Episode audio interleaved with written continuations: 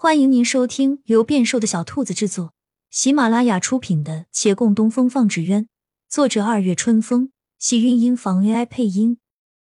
欢迎订阅，期待你的点评。第一百一十五集，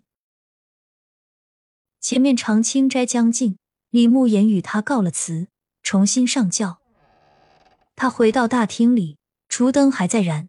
那两人也还在原地站着，他做了轻松的神情。你们两个别愣着了，这次签约会时间紧，你们也得帮我做。现在要是没事儿，就去给我裁一些卷来。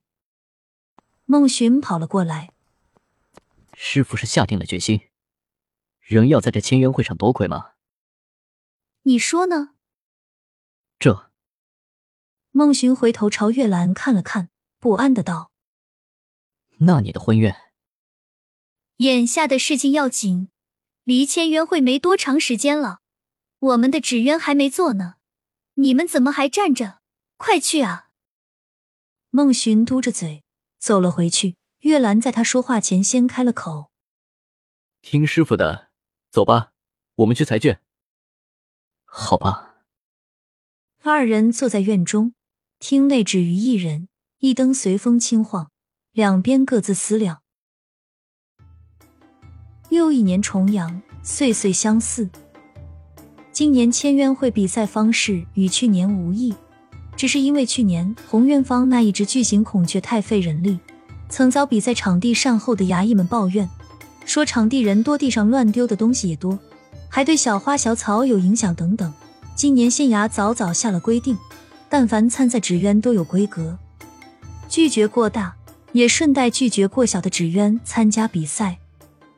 另为了避免善后人员在抱怨，今年参赛的只能携带一位助手到现场。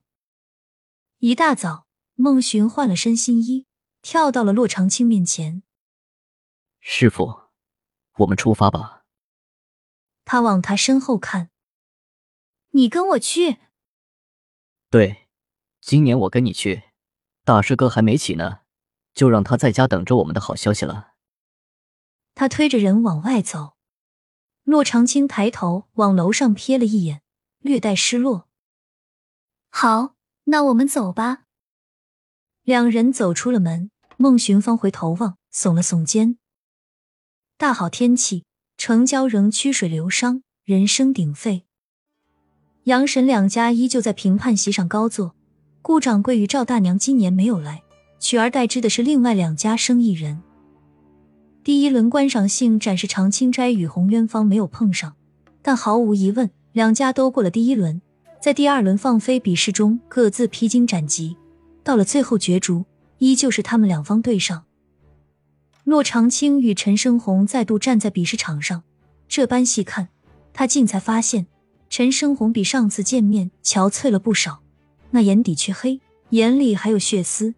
只是神色依旧傲然，他斜眼向他这边瞥了瞥，又往他手中纸鸢看了眼，勾起嘴角，不屑一笑。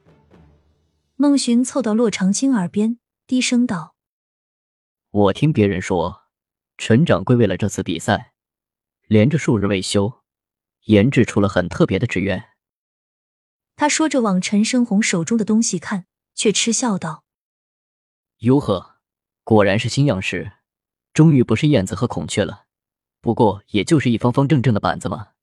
这东西我都能做出来，难为他还数日不眠不休。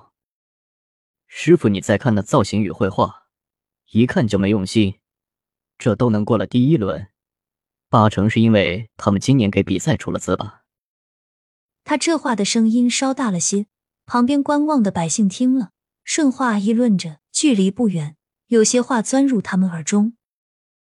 红元芳今年是下了本的，知道吗？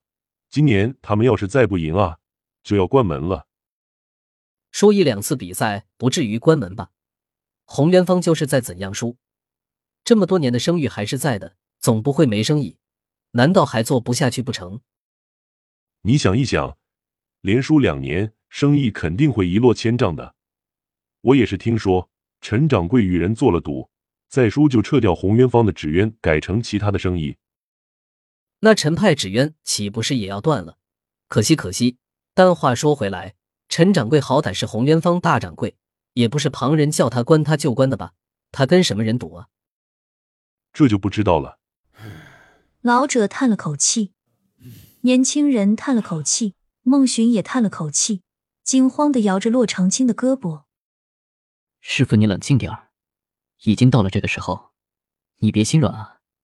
他们说的未必是真的。”你看陈掌柜这次费尽了心，应当是真的。沈芊芊与李大人也许都知道，所以才提前来找他，只是他们没好意思把这详情告知于他。孟寻更慌了。之前希望他能放弃竞争，先听沈芊芊的话，考虑自己的婚约，但很显然他并没听。既如此，那就得一心赢了这个比赛，总不能两头都没落到好吧？他连忙抓着他又道：“要是真的更好，红院方关门了，我们就没有了这么个对手，怎么看都不亏啊。”他生怕他这时候起了不该有的慈悲，往旁边看看。继续道，而且你看红院方那只是什么玩意儿？这东西也好意思拿过来比赛？陈掌柜八成是在睡梦中呢，咱们就算想输也难啊！亲亲小耳朵们，本集精彩内容就到这里了，下集更精彩，记得关注、点赞、收藏三连哦，爱你！